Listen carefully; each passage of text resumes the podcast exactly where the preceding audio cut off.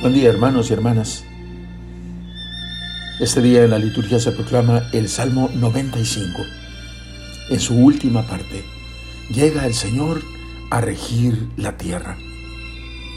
Es como la respuesta del salmista al mensaje de la primera lectura que se lee hoy, la segunda a los tesalonicenses, que termina con la oración y la exhortación de San Pablo. Que el mismo Señor nuestro Jesucristo y Dios nuestro Padre, que nos ha amado y nos ha regalado un consuelo eterno y una esperanza dichosa, consuele sus corazones y les dé fuerza para toda clase de palabras y obras buenas.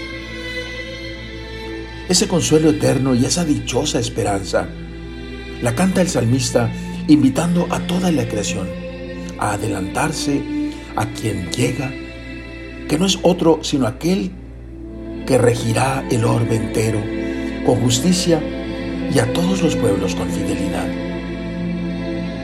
De ahí, por tanto, que invite a que se alegre el cielo, a que goce la tierra, que retumbe el mar, que vitoree los campos, y aclamen los árboles del bosque.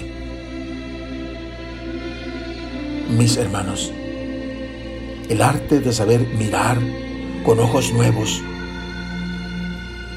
El salmista inicia este salmo diciendo, canten al Señor un cántico nuevo. Ese mirar con ojos nuevos me capacita para disfrutar los bienes de la naturaleza de toda la plenitud de su pujante realidad. Los cielos, la tierra, el mar, los campos y los árboles son ahora nuevos porque mi mirada es nueva. Se me unen para cantar todos juntos el nuevo cántico de alabanza, reflejo del consuelo eterno y la esperanza dichosa. Oremos. Padre Dios, despierta en nosotros el arte de saber mirar con una mirada nueva tus obras, todo lo que tú haces, tu creación,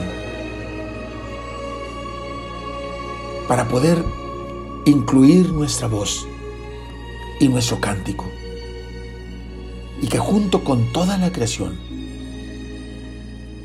sea un himno de alabanza nuevo y eterno para tu gloria. Amén. La bendición de Dios Todopoderoso, Padre, Hijo y Espíritu Santo, descienda sobre ustedes. Amén.